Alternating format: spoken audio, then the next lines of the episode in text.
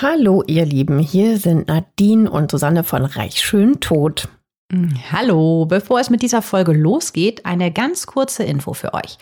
Ab sofort kommen hier keine neuen Folgen mehr. Die gibt es nur noch exklusiv bei Podimo.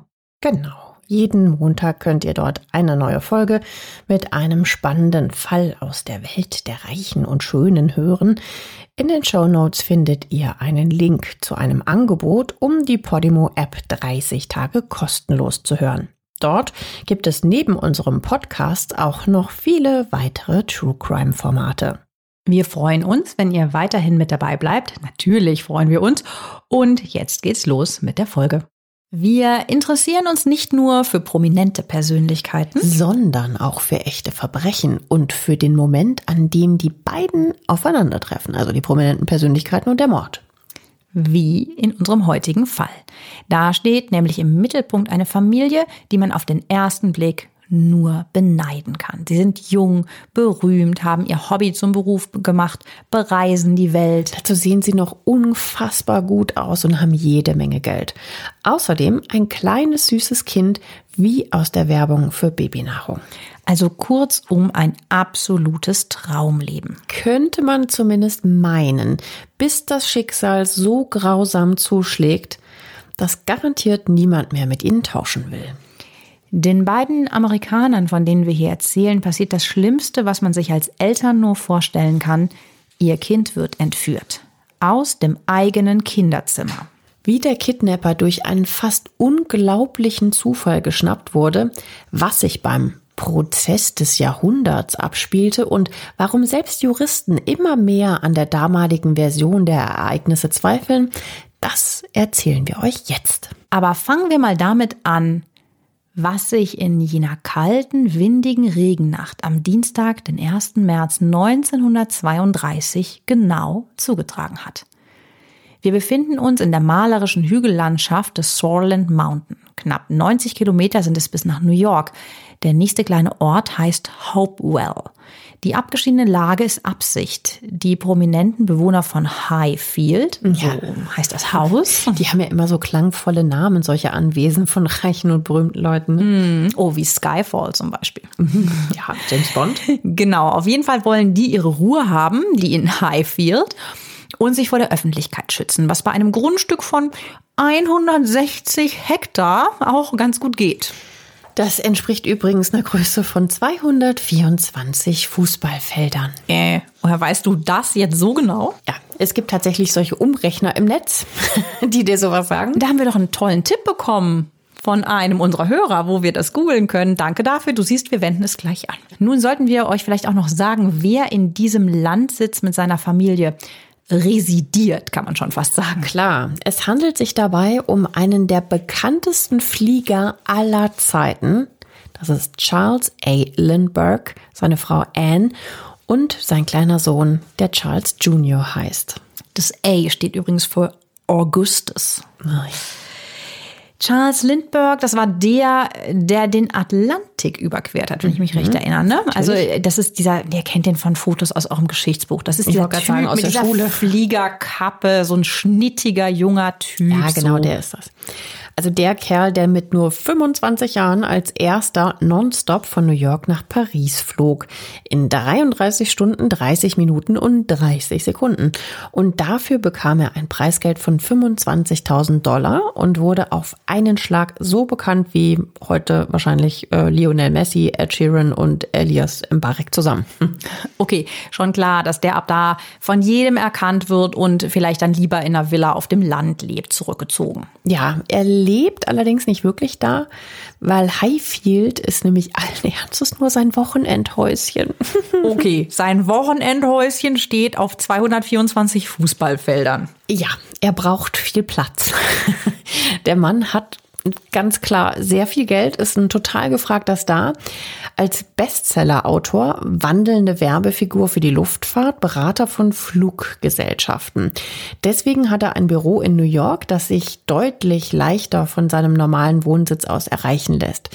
Der liegt in Englewood, ähm, im Elternhaus seiner Ehefrau Anne, wo sie zusammen mit Annes verwitweter Mutter und ganz viel Personal leben. Also mindestens zehn Leute wohnen dort. Und natürlich müssen sie auch in Highfield in seinem Wochenendhäuschen nicht selber kochen und putzen. Es gibt einen Butler, der mit der Köchin verheiratet ist, die auch das Haus sauber hält. Und dann ist da noch das schottische Kindermädchen Betty Go. Wenn Sie von Samstag bis Montag auf dem Land sind, kümmert sich Anne normalerweise selbst um den 20-monatigen Charles. Diesmal allerdings bleiben sie länger als sonst. Der Junge ist nämlich erkältet. Darum hat Frau Lindbergh am Mittag diesen Dienstags die schottische Nanny per Chauffeur aus Englewood kommen lassen, weil sie ihr halt helfen soll bei der Pflege des Kindes. Betty ist 27 Jahre alt und seit einem guten Jahr bei der Familie. Zusammen mit der Mutter macht sie den kleinen Bett fertig. Gegen die Erkältung reibt die Nanny ihn mit einem Balsam ein. Damit das durch noch zusätzliche Wärme besser wirkt, näht die Nanny, also Betty, ihm noch schnell ein Flanellhemdchen. Das ist wichtig. Merkt euch das mal. Wie die, die fabriziert jetzt mal schnell abends im Kinderzimmer noch so, so, ein, so ein kleines Hängerchen, oder wie? Mhm. Ernsthaft, ja. Also schottische Kindermädchen können sowas angeblich. nee, Spaß. Also sie macht äh, so ein paar, also sie macht das so ganz grob, ne? Sie macht ein paar Stiche in den Stoff mit so. blauem Faden den sie verwendet äh, und macht dieses Flanell zu so einer Art improvisiertem T-Shirt. A ist das wärmer und B kommt da dann dieser ähm, Erkältungsbalsam auch nicht direkt an die Decke und alles. Diese, ähm, diese Salbe ist also auf der Haut, dann kommt das Flanell und dann der Schlafanzug drüber. Das alles passiert um halb acht abends. Die Kinderfrau zieht sich zurück, geht zu einem Plausch mit der Köchin auf deren Zimmer. Zweieinhalb Stunden später will sie nochmal nach Charles sehen also dem Baby. Ganz vorsichtig geht sie ins Zimmer, macht nicht mal das Licht an. Doch aus dem Bettchen kommen keine Atemgeräusche. Das ist nämlich leer. Vielleicht haben die Eltern das Kind geholt, denkt sie. Doch Anne, die gerade aus dem Bad kommt, sagt, der Junge sei nicht bei ihr. Auch bei ihrem Ehemann Charles Lindbergh, der im Untergeschoss in der Bibliothek sitzt, ist der Sohn nicht. Zwischen neun und halb zehn, so wird Vater Charles später sagen, hat er ein splitterndes Geräusch gehört. Er geht davon aus, dass in der Küche etwas umgefallen ist. Doch nun wird allen klar, hier ist etwas Schreckliches passiert. Anne, Sie haben unser Kind gestohlen, ruft Charles Lindbergh. Schnappt, oh, wie schrecklich. Ja, schnappt sich sein Gewehr, schreit nach dem Butler und rennt mit dem nach draußen. Die völlig aufgelösten Frauen, also Mutter, Kindermädchen und Köchin, schauen derweil in jedes Zimmer, in jeden Schrank. Vielleicht hat sich der Junge versteckt. Wobei es ziemlich unwahrscheinlich ist, dass der Kleine alleine aus dem Bett gekrabbelt ist. Die Decke war mit Sicherheitsnadeln unter der Matratze nämlich festgesteckt. Ja, wegen der Wärme, wegen der Erkältung wahrscheinlich, ne? Dass sich da nichts ver. Nichts ne? verrutscht oder so, mhm. ja. Die beiden Männer suchen also draußen die Umgebung ab, gehen dabei rund um das ganze riesige Haus. Das dauert ein wenig. Die Villa hat mehrere Flügel. Unter einem der Kinderzimmerfenster finden sie runde Vertiefungen im Boden. Es sieht so aus, als hätte dort eine Leiter gestanden. Sie rufen sofort die Polizei. In weniger als einer halben Stunde wimmelt's dann auch schon von Beamten. Klar, ich meine, der Mann ist ein Nationalheld und bekannt wie ein bunter Hund. Ja, wie du gesagt hast, ich meine, der ist so berühmt wie Lionel Messi, Ed Sheeran und so weiter zusammen. Also die sind sofort da. Ja, ein Weltstar einfach, ne? Darum kommt nicht nur der Dorfsheriff, sondern halt eben auch gleich die Staatspolizei von New Jersey und Lindberghs Anwalt und Freund, das ist der Henry Skillman Breckenridge. Die Polizei entdeckt Fußspuren unter dem Kinderzimmerfenster und weniger als 100 Meter entfernt eine Leiter. Die sieht selbstgemacht aus. Der untere Teil ist zerbrochen. Das war also wahrscheinlich das Geräusch, das Charles Lindbergh zwischen neun und halb zehn in der Bibliothek gehört hat. Unweit von den Leiterstücken gibt es außerdem Reifenspuren. Der wohl aber wichtigste Fund ist eine Nachricht auf dem Fensterbrett. Da liegt nämlich ein Erpresserbrief und in dem steht. Also ich lese euch jetzt mal den Originaltext vor und ich lese den so, wie der da steht, ja. Also, Dear Sir, have 50.000 ready für ready, 25.000 Dollar in 20 Dollar Bills, 15.000 Dollar in 10.000 Dollar Bills und 10.000 in 5 Dollar Bills. After two to four days, we'll inform you where to deliver the money statt money.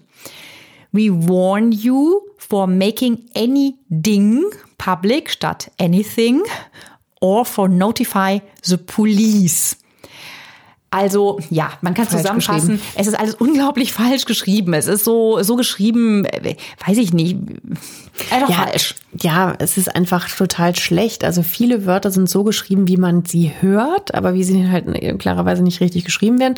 Merkt euch das mal.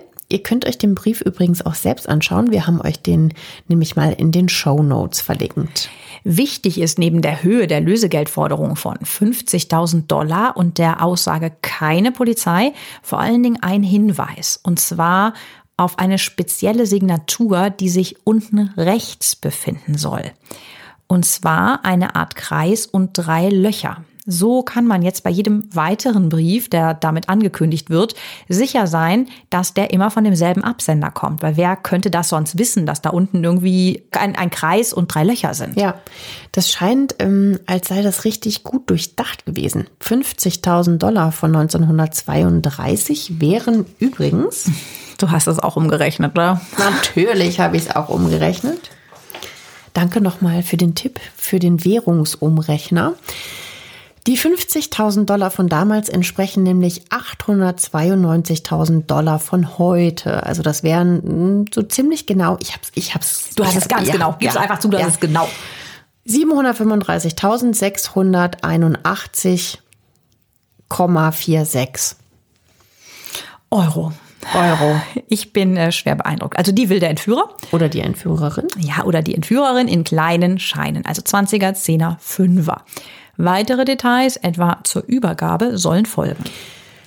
Ja, mal sehen, ob sich Charles Lindbergh daran halten wird. Das mit keine Polizei hat er nämlich schon mal ignoriert. Auch die Forderung des Erpressers, machen Sie nichts publik, wird nicht erfüllt. Also wer auch immer da die Medien informiert hat, in kürzester Zeit geht die Nachricht um die gesamte Welt und es wimmelt rund um das Anwesen vor Menschen. Nicht gut. Nee, gar nicht gut. Denn die Polizei hat aus welchen Gründen auch immer direkt nach der Entdeckung die Fußspuren weder fotografiert noch Abdrücke davon genommen. Äh, was? Ja, und kurz darauf ist dann alles zertrampelt von natürlich weiteren Beamten, Journalisten, den gesamten Schaulustigen, die sich da rumtreiben. Vor allem, stell dir mal vor, Schaulustige. Also du musst wirklich weit fahren, um da erstmal hinzukommen. Ja, und dann fahren die da hin, nur um so ein bisschen diesen Grusel da mitzubekommen, oh, hier ist ein Kind weg. Also, oh. Und das Schreckliche ist halt, sie haben überhaupt keine verwertbaren Spuren mehr. Also das ist halt das, wirklich so. das startet ja schon richtig schlecht. Ja, also so richtig, richtig ähm, stümperhaft. Ja, also die Polizei gibt absolut gar keine gute Figur in dieser Sache ab. Was allerdings auch daran liegt, dass Charles Lindbergh und sein Anwalt direkt ganz deutlich zu verstehen geben, dass sie mehr oder weniger selbst die Ermittlungen leiten werden und wollen. Ja, dass das vielleicht nicht ganz so gut ist, ist ja irgendwie auch klar, ne? Aber die Beamten, die lassen das doch nicht mit sich machen. Ja, offenbar schon. Lindbergh ist ja wie gesagt ein Riesenpromi, den jeder kennt, bis sogar hoch zum Präsidenten. Er kann sich alles Mögliche erlauben und deswegen gibt er die ganze Zeit den Ton an. Ob das äh, auch so gut war? Zumal das Ganze gleichzeitig ein riesiges Medienspektakel wird. Die Zeitungen überschlagen sich, die ganze Nation fiebert mit. Alle wollen auch irgendwas tun, weil er ist ja, ist ja so ein Nationalheld, um, um halt sein Kind zu finden. So schaut die Polizei mehr oder weniger tatenlos zu, während die unterschiedlichsten Leute behaupten, sie hätten passende Unterweltverbindungen und könnten so Kontakt zu den Kidnappern aufbauen. Das ist total dubios. Zum Beispiel bietet der berühmte Al Capone seine Hilfe bei der Suche nach dem Baby an. Dafür soll man ihn nur zwei Wochen lang aus dem Knast rauslassen, wo er gerade wegen Steuerschulden sitzt. Warum er das tut? Ja gut, das kann man jetzt nur spekulieren. Vielleicht will er fliehen, vielleicht äh, sich in gutes Licht setzen. Auf jeden Fall krass, dass das Absurd. anbietet. Lasst mich kurz mal raus, ich helfe euch. Aber es gibt noch mehr berühmte Leute, die sich einmischen. Zum Beispiel die Goldminenerbin Evelyn Walsh, deren Ehemann äh, die Zeitung Washington Post gehört. Die macht 100.000 Dollar locker, als ein zwielichtiger Privatdetektiv namens Gaston B. Means ihr vorgaukelt, er wisse, wer das Kind habe. 4000 Dollar gibt sie ihm zusätzlich, so für Zu seine, den 100.000? für, für seine Auslagen, ne, für Spesen. Das ist nicht ihr Kind. Der Typ kommt halt und sagt, ich glaube, ich habe Infos und sie gibt ihm 100.000? Ja. Und äh, Überraschung, das stimmt auch alles gar nicht. Als sie nach einiger Zeit ihre Kohle nämlich wieder haben will, ist alles futsch. Also, weil, weil wahrscheinlich keine Ergebnisse rüberwachsen. Nee, oh, richtig, er bringt natürlich nichts. Das gibt's nicht. Jetzt kann man sich natürlich fragen, und das tue ich auch, warum sie das macht. Also in ihren Memoiren, nur so am Rande mal, gibt sie den Grund an, dass sie nämlich selber permanent fürchten musste, jemand würde ihre eigenen Kinder entführen.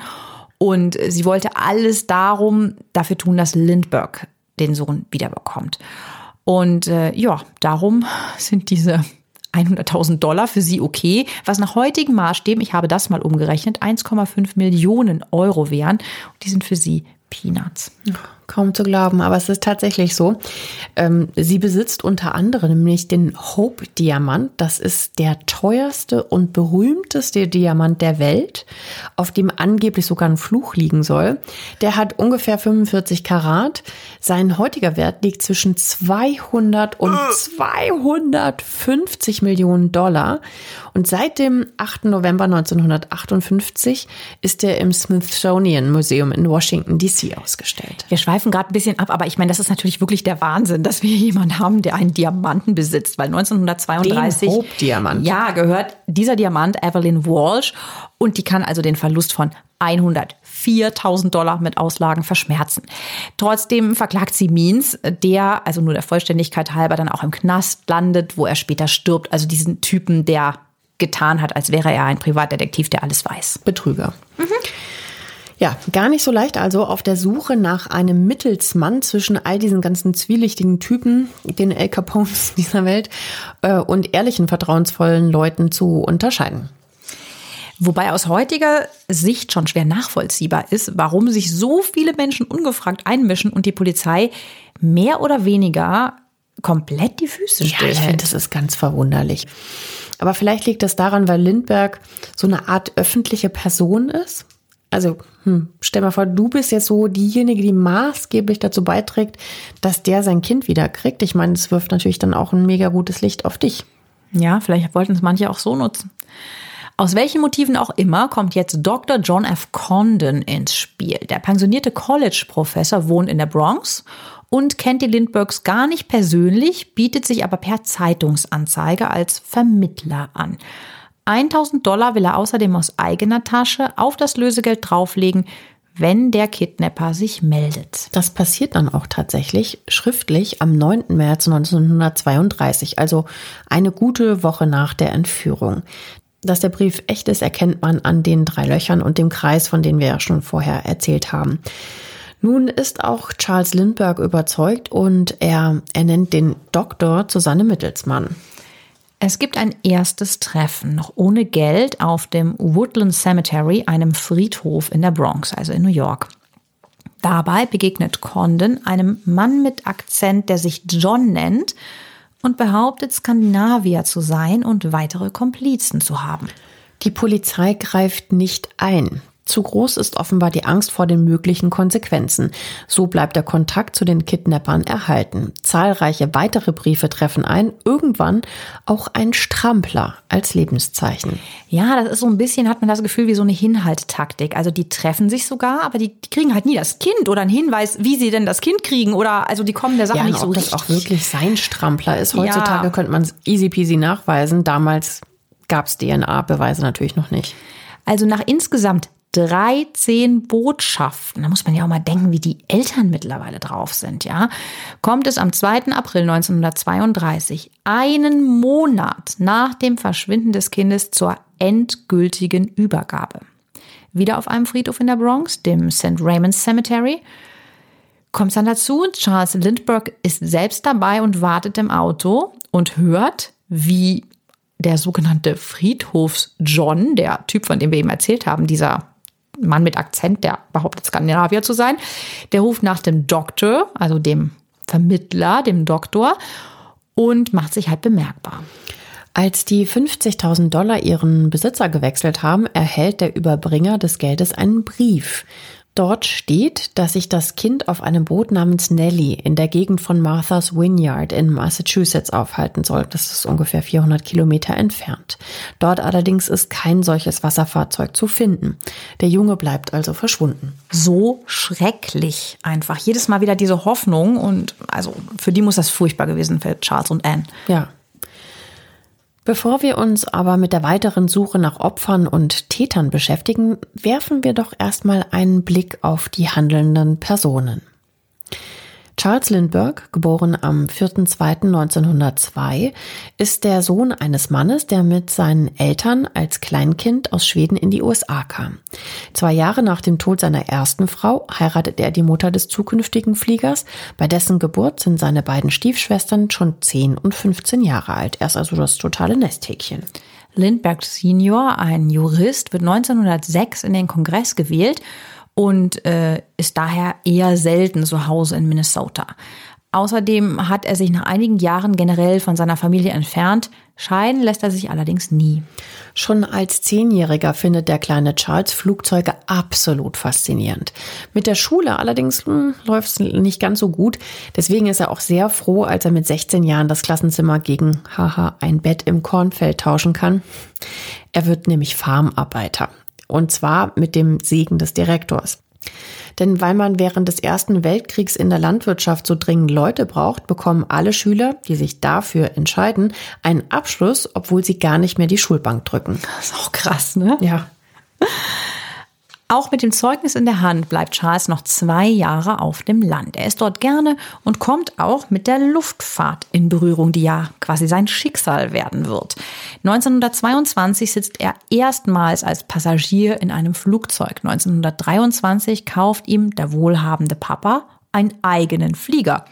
Obwohl Charles dann auch gar keinen Schein hat und noch nie zuvor selber eine Maschine gelenkt hat. Das stört ihn aber nicht. Er lässt sich von einem Kumpel alles zeigen und hebt noch am selben Tag ab, alleine. Das ist doch krass, oder? Oh, ja. Undenkbar heute, ja. Total krass. Ja, ich, ich fliege mal eine Runde. Kannst also Wahnsinn. Mhm. Er macht bei einer Kunstfliegertruppe als Wingwalker von sich reden. Das sind ja die, die draußen auf dem Flieger Horror. immer so lang laufen. Das ist Wahnsinn. Also echt waghalsig, ja. Äh, und das ist auch so derzeit natürlich total beliebt, diese Shows. Und so allerlei Stunts mit dem Fallschirm von ihm sind bekannt. Also der, der ist einfach auch sehr, sehr mutig bis leichtsinnig. 1924 wird er dann seriös, geht zum Militär und schließt dort 1925 seine Fliegerausbildung als Jahrgangsbester ab. Da ist sein Vater allerdings schon ein Jahr lang tot. Der hatte einen Gehirntumor.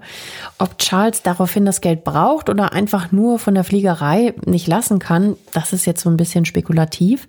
Auf jeden Fall wird er fliegender Postbote sozusagen, stellt also bei jedem Wetter Briefe auf dem Luftweg zu, was übrigens auch ziemlich gefährlich ist.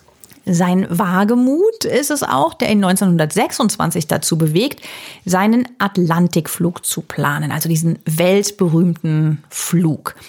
25.000 Dollar. Ja, ich habe das auch umgerechnet. Das sind nach heutigen Maßstäben ungefähr 375.000 Euro. Du Fuchs. Hm, das ist das Preisgeld, das er kriegen soll, beziehungsweise das der kriegen soll, der es schafft, ohne Zwischenstopp von New York nach Paris zu kommen.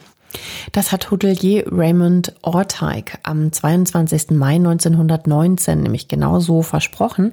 Er will damit einen Anreiz setzen, um die Fliegerei nach vorne zu bringen. Im Lauf der Jahre probieren das auch mehrere berühmte Piloten, scheitern dabei aber kläglich. Bei drei Flugunglücken sterben sechs Männer. Drei werden bei einem weiteren Absturz schwer verletzt. Ja, stell dir mal vor, was für Vorzeichen, ja. Also es ist wirklich gefährlich. Das werden keine Anfänger gewesen sein. Aber ja, und die werden ja auch nicht so eine Rettungskette damals gebildet Nein. haben, ne? dass überall mal so ab und an ein, ein, ein Schiff auf dich wartet, das was ich dich auch irgendwie nicht. aufklauben kann. Boah. Lindbergh fasziniert das total. Er glaubt, dass das alles mit dem Gewicht des Flugzeugs zu tun hat.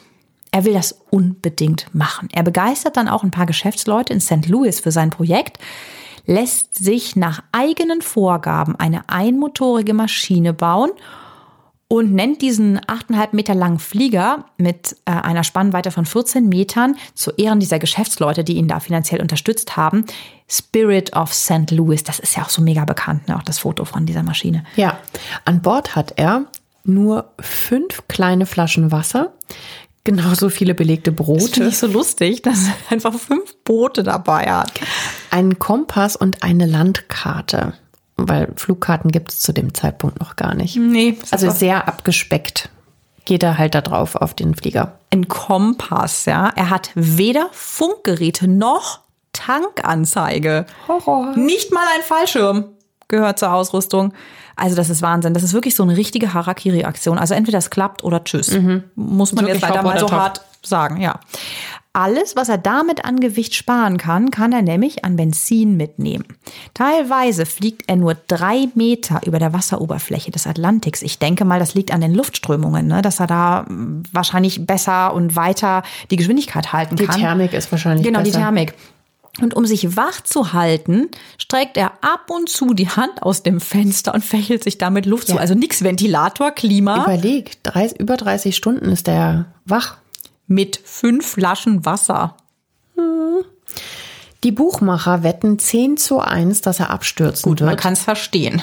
Doch das ist nicht der Fall. Am 21. Mai 1927 trifft Charles Lindbergh um 22.24 Uhr nach 33,5 Stunden und 5808 Kilometern in Paris ein. Dort sind 250.000 Leute zusammengelaufen, um zu sehen, wie der 25-Jährige nach einer Ehrenrunde um den Eiffelturm auf dem Flughafen Le Bourget landet. Das ist so krass. Also ich kann mal sagen, echt nur 250.000 Leute. Das ist irre. Von New York nach Paris mit einem einmotorigen Mini-Flugzeug ohne Tankanzeige. Das ist Wahnsinn. Wirklich Wahnsinn. Also nach seiner Rückkehr nach New York ist der Empfang natürlich noch um ein Vielfaches größer. Klar, als Amerikaner. Ne? Mhm. Vier Millionen Menschen warten auf den neuen Nationalhelden. 30 Millionen lauschen seiner Radiobotschaft, bei der er den Amerikanern Grüße von den Menschen in Frankreich übermittelt. Es gehen zwei Millionen Glückwunschtelegramme für ihn ein. Wahnsinn, ne? Ja, alle lieben den sogenannten Lucky Lindy. Er lebt ihre Träume, ist der schneidige Bursche, der unerschrockene Kerl, ja, wie halt jeder das so gerne sein möchte, ja. Ähm, man schickt also den neuen Superstar auf eine 40.000 Meilen Promotour quer durchs ganze Land, um neue künftige Piloten anzuwerben und generell für das Luftfahrtwesen Werbung zu machen. Sein Weg führt ihn bis nach Lateinamerika. In Mexiko trifft er im Dezember 1927 beim amerikanischen Botschafter dessen Tochter Anne Spencer Morrow womit wir bei der Mutter des späteren Erführungsopfers Charles Junior angelangt sind. Am 22. Juni 1906 wird Anne als zweites von vier Kindern des Senators Dwight Whitney Morrow geboren. Ab 1913 ist der als Teilhaber der JP Morgan Investment Bank einer der reichsten Menschen im Bundesstaat New Jersey. In der Familie geht es sehr kultiviert zu. Also so ein Glamour-Girl ist die Anne überhaupt nicht die interessiert sich halt für Literatur und schreibt ganz fleißig Tagebuch und ja, ist halt jetzt nicht so outgoing. Also sie ist nicht so das schillernde Partygirl, aber sie ist so eine klassische Schönheit. Und als sie beim Weihnachtsessen in Mexiko, als Charles Lindbergh eben da bei dem Gouverneur zu Besuch ist, neben ihm sitzt, bringt sie vor Aufregung kaum ein Wort heraus. Und was sie damals nicht weiß, er wiederum, also Charles, genießt das, weil das so einen Unterschied macht zu diesen ganzen plappernden Mädchen, die da in New York und sonst wo immer seine Aufmerksamkeit suchen. Als er die Familie am nächsten Tag zu einem Ausflug in seinem silbernen Flugzeug einlädt, ist es um Anne dann endgültig geschehen. Sie schreibt sinngemäß in ihr Tagebuch, dieses atemberaubende Gefühl beim Abheben und dann die Selbstverständlichkeit, mit der dieser Mann völlig entspannt und doch gleichzeitig unglaublich präsent mit nur einer Hand den Steuerknüppel hält. Man ist die verliebt. Diese unfassbaren Hände. Ich werde erst wieder glücklich sein, wenn ich das wieder erleben darf. So hat sie sich gleichzeitig in den Mann und die Fliegerei offensichtlich verliebt. Ja, Wahnsinn. Also ein halbes Jahr später nimmt er Anne wieder mit in die Luft und Im November darauf verloben sie sich dann heimlich. Äh, bis die Öffentlichkeit im Februar etwas davon erfährt, telefonieren sie, schicken sich Briefe und verschlüsselte Nachrichten, damals noch per Telegramm. Ähm, mit der, bei der ebenfalls heimlichen Hochzeit am 27. Mai 29 sind gerade mal 20 Leute dabei. Man muss immer dran denken, die Morals sind halt super reich. Ne? Also die schaffen das wirklich so sehr undercover. Dann aber ist es schnell vorbei mit der Ruhe. Die Paparazzi sind nämlich überall, stellen ganz laut indiskrete Fragen, umkreisen sogar mit so einem Presseboot so lange das Schiff, auf dem sie nämlich dann ihre Hochzeitsreise verbringen, bis sich die Neuvermählten einmal am Deck blicken lassen, damit man sie fotografieren kann. Krass, oder erinnert mich gerade irgendwie so ein bisschen an Lady Di und ja, Dodi. Dodi. Ja, ja, genau. Klar. Ja, und N macht dieses permanente Interesse der Öffentlichkeit auf jeden Fall äh, wahnsinnig. Also so schreibt sie es zumindest ihrer Mutter in einem der vielen Briefe, die sie an Verwandte und Freunde schickt. Deswegen weiß man auch sehr viel Privates von ihr, sehr viele Details. Ja, vielleicht ist das auch ein bisschen der Grund, warum sie sich in den Lüften so wohlfühlt und dann voller Begeisterung die Leidenschaft ihres Ehemanns Charles Lindbergh teilt. Denn dort oben kann sie ja niemand verfolgen. Also da sieht sie wirklich, Schachzug. Ja, sieht sie immer sehr, sehr glücklich aus. 1930 erwirbt sie als erste Amerikanerin einen Segelflugschein. sie ist auch sehr mutig, ne? 1931 folgt die Pilotenlizenz.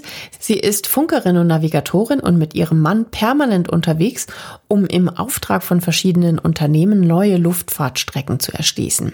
Die Fliegerei war damals ja noch total jung dieses Herumreisen gibt sie selbst dann nicht auf, nachdem genau an ihrem 24. Geburtstag eben Charles Jr. zur Welt kommt, dessen Name übrigens 16 Tage lang vor der Presse geheim gehalten wird. Im August 1931 fliegen Charles und Anne sogar in einem Wasserflugzeug mit zwei Cockpits nach Alaska, Russland und Japan, um neue Routen zu erkunden. Ja, die waren auch mal zusammen in China und so. Das muss für die damalige Zeit ja unglaublich gewesen Umwerfen. sein. Was für ein spannendes Leben. Total.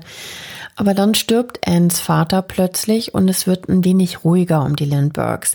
Die wohnen ja bei Anns Mutter, die sich auch vorher schon um den Enkel gekümmert hat, wenn die beiden eben mal wieder unterwegs waren.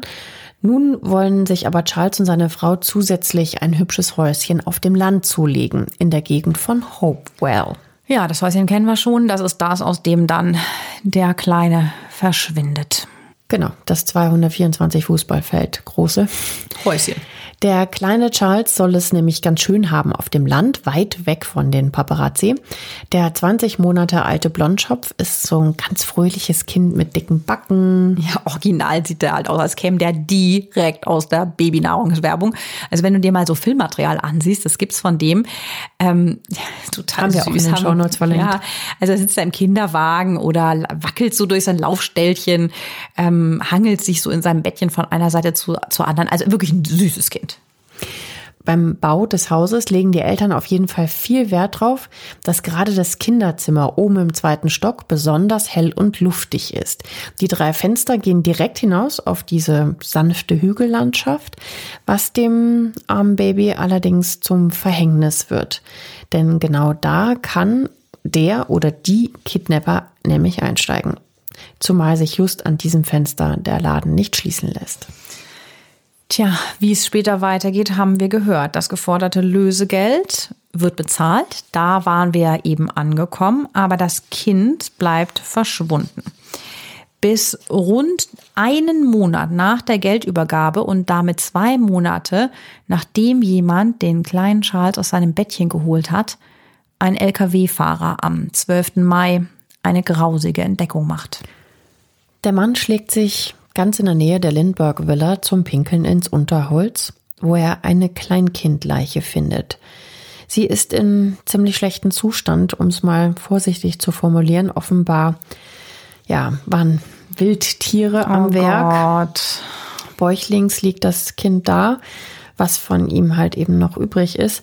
Der Schädel ist zertrümmert, die inneren ah. Organe fehlen, wie auch Teile von Händen, Armen und Beinen. Der Schädel hat links eine Fraktur und ein 1,5 Zentimeter großes Loch. Oh Mann, wir ahnen natürlich jetzt schon so, ne? Nachdem der kleine Körper in die Gerichtsmedizin gebracht wurde und dort von den Resten seiner Kleidung befreit wurde, kann er dank dem Vater, der Nanny und dem Kinderarzt identifiziert werden. Der blaue Faden, der das selbstgemachte Hemdchen zusammenhält, ihr erinnert euch, ist noch gut zu erkennen. Außerdem weist die Leiche eine wohl erbliche Fehlstellung der Zehen auf und hat 16 Zähne. Das alles wissen wir aus der Lindbergh-Biografie von A. Scott Burke, der dafür sogar übrigens den Pulitzerpreis bekam. Offenbar ist der kleine Charles schon am Abend der Entführung gestorben. Schon eine Stunde nach der Obduktion werden seine Überreste in aller Stille verbrannt. Der Junge ist also tot. Und das Geld verschwunden. Die fieberhafte Suche nach dem oder den Tätern geht jedoch weiter. Und zwar jahrelang. Wie fürchterlich, ne? Ich meine, jetzt haben die so lange darauf gewartet, dass sie überhaupt ein Lebenszeichen bekommen. Jetzt haben sie die Gewissheit, das Kind ist tot. Und jetzt haben sie immer noch keinen Hinweis, wer ist denn jetzt der Täter? Ja. Das mit dem Geld ist denen ehrlich gesagt gerade scheißegal. Total, aber, aber allein schon, du, es ist ganz klar, dein, dein Kind ist tot und alle Hoffnung ist damit halt auch zunichte. Erloschen, ja das ist halt einfach auch ein, ein, schwerer Moment. Sonst hast du wenigstens die Hoffnung, an die du dich klammern kannst. Ja, jetzt ist halt nach der langen Zeit vorbei. wahrscheinlich eh schon weniger geworden, aber natürlich, jetzt hast du die Gewissheit. Jetzt schlägt die Stunde der Polizei. Sie verteilt Listen vor allem an den Banken in New Jersey. Darauf stehen die im Vorfeld notierten Seriennummern der Goldzertifikate aus dem Lösegeld. Diese werden zu dieser Zeit wie eine Art parallele Währung von allen akzeptiert. Die Goldzertifikate, ne? Genau. Charles hat sie offenbar auf Anregung seiner Berater zusammen mit den Dollarnoten übergeben. Und tatsächlich bringt ein solches 10-Dollar-Goldzertifikat am 15. September 1934, also ziemlich genau zweieinhalb Jahre nach der Entführung, die Wendung. Es landet bei einer Bank und die erkennt die Registrierung. Die Nachforschungen der Polizei ergeben dann, dass jemand damit vorher an einer Tankstelle bezahlt hat. Als der Tankwart sagt, die Dinger sieht man heute nicht mehr so oft, antwortet die Person, die ihm das gegeben hat, ich habe davon eh nur noch ein paar hundert. Was für ein, ja, nicht sehr weiser Satz. Mhm. Das lässt den Angestellten misstrauisch werden. Er notiert sich die Autonummer des Kunden und zwar direkt auf dem Schein. So stoßen die Ermittler auf den Halter des Wagens und das ist Bruno Richard Hauptmann geboren 1900. Also gut, wir halten das jetzt noch mal ganz kurz fest. Die Polizei sucht jetzt hier den Täter, findet ein Goldzertifikat, mega Zufall, das in der Bank erkannt wird und auf diesem Goldzertifikat steht die Autonummer. Ich meine, also das ist aber auch wieder so Kommissar-Zufall, oder? Nein, die Autonummer notiert der Tankwart. Auf dem Schein? Auf dem Schein. Ich meine, das ist da total krass. Ja. Also auch so geistesgegenwärtig zu sein. Ja, Gott sei Dank. Jedenfalls, also man kann eigentlich sagen, der, der serviert äh, den, den Täter auf, auf dem. Silbertablett oder ja. so, ja, Wahnsinn. Also Bruno Richard Hauptmann, dem forschen sie jetzt natürlich nach und der stammt ursprünglich aus Kamenz in der Lausitz, also aus Deutschland. Im Alter von 23 Jahren ist er illegal in die USA eingewandert, nachdem er vier Jahre im Gefängnis in Bautzen verbracht hat. Der Grund? Einbruch und Raub. Mit der deutschstämmigen Kellnerin Anna, die Hauptmann 1925 geheiratet hat, und Sohn Manfred, geboren 1933, lebt er in der Bronx. Und er ist von Beruf Schreiner. Bei der Durchsuchung des Hauses und der angrenzenden Garage werden 14.600 Dollar aus der Lösegeldbeute gefunden. Außerdem stoßen die Polizisten auf die in einer Schranktür notierten Telefonnummer von Dr. John F. Condon. Wir erinnern uns, das war dieser Mittelsmann.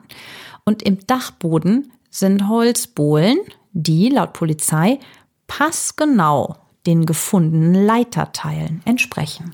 Um die Erpresserbriefe mit Schriftproben des Verdächtigen zu vergleichen, fliegt man das Material ins FBI-Labor. Ja klar, einscannen und irgendwie mailen oder so ging ja nicht.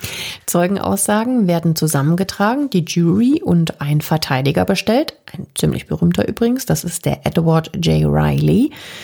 Warum das aber eher nach hinten losgeht, das hören wir jetzt gleich. Hauptmann wird auf jeden Fall angeklagt und man wirft ihm Mord vor. Am 2. Januar 1935 beginnt so der spektakuläre Prozess des Jahrhunderts in der 2700 Einwohnerstadt Flemington, etwa 100 Kilometer von New York City entfernt. Dorthin pilgern nun täglich zigtausende Schaulustige sowie 300 bis 400 Reporter. Also unfassbar viele Menschen überfluten jetzt dieses Örtchen. Besonders das New York Journal hat die Nase vorn. Um exklusive Insider-Informationen zu erhalten, bezahlt Medienmogul William Randolph Hearst Hauptmanns Verteidiger. Das muss man sich mal vorstellen. Ne? Der zahlt den Das Anwalt. ist so fies, weil der halt dann, also so hintenrum, ne, dass er ihm das halt alles ausplaudert und erst drucken kann. Ja. Der im Übrigen, da sind sich sehr viele Fachleute einig, einen lausigen Job macht, also der Anwalt.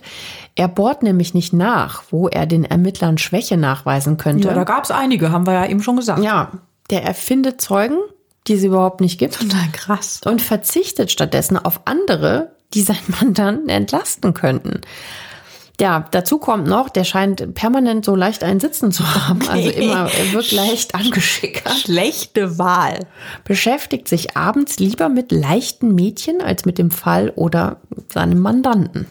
Ja, der, der gockelt so im Gerichtssaal herum, was bei der Jury absolut keinen guten Eindruck macht. Viel, viel besser verkauft sich da die Anklage. Sie bietet hochkarätige Graphologen auf, die aussagen, dass die Schriftproben ziemlich sicher mit dem übereinstimmen, was man in Hauptmanns Haus so gefunden hat. Außerdem will einer der Experten wissen, dass die grammatikalischen Fehler und sonstigen Inhalte dieses Erpresserbriefs darauf hindeuten, dass der Schreiber in Deutschland geboren und aufgewachsen ist. Schaut euch jetzt nochmal genau den Erpresserbrief daraufhin an. Wir haben ja gesagt, äh, da ist viel einfach so hingeschrieben, wie man es hört. Und das ist ja in Deutsch so. Vielleicht, vielleicht kommt die deshalb da drauf. Es gibt Augenzeugen, die Hauptmann als den Mann identifizieren, der ihnen Nachrichten für Dr. Condon gab oder mit Banknoten aus der Beute zahlte. Als stärkstes wird die Ohrenzeugenaussage von Charles Lindbergh gewertet, der bei der Lösegeldübergabe kurz die Stimme von diesem sogenannten Friedhofs-John gehört hat. Und Hauptmann selbst, der ist anfangs sehr zuversichtlich freigesprochen zu werden, obwohl er Englisch nur so lala versteht und keinen Dolmetscher bekommt. Meine Güte. Sein Verhältnis zur Presse ist irgendwie ambivalent. Das kann man in der Doku sehen, wo er sich für eine Fotosession im Gerichtssaal hergibt.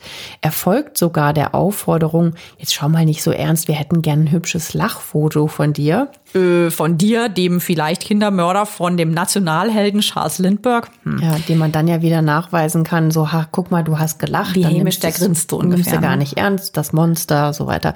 Könnt ihr übrigens auch in äh, unseren Shownotes finden, haben wir euch mal verlinkt. Ja, seine Ehefrau äh, Anna ist auch nicht viel besser. Sie hat wohl äh, auch ihre Geschichte gegen viel Geld verkauft und zeigt dafür vor laufenden Kameras ihren Sohn, der sogar eine gewisse Ähnlichkeit mit dem Entführungsopfer hat. Es gibt da so ein bisschen verstörende Filmaufnahmen, wie sie zum kleinen Manfred auf Deutsch sagt, mach mal Winke, Winke zum Papa.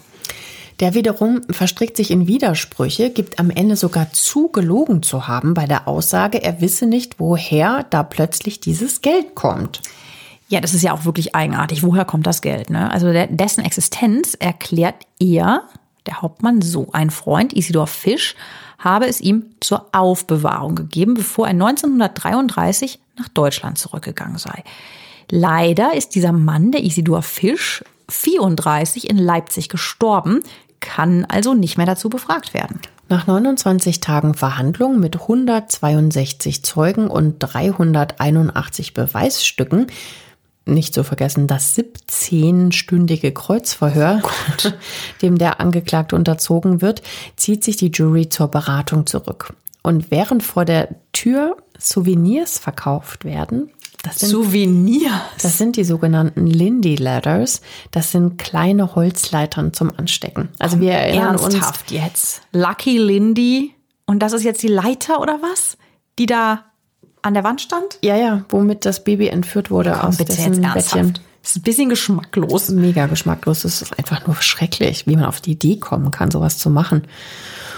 Und die ganze Meute draußen, die brüllt Kill Hauptmann. Ja, die wollen einfach jetzt einen Sündenbock auch, so oder so jetzt, ne? Ob der es jetzt war oder nicht. Ich glaube, die, die, die, die hassen den einfach, weil das gewesen sein könnte. Ja, aber die Jury, ähm, die berät sich über elf Stunden lang und die befinden den Hauptmann dann tatsächlich für schuldig. Und zwar Mord ersten Grades. Also mit First Degree. First Degree mit besonderer Heimtücke.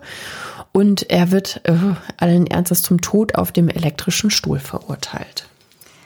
13 Monate später ist es dann soweit. Alle Gnadengesuche und Berufungen sind ins Leere gelaufen, abgelehnt.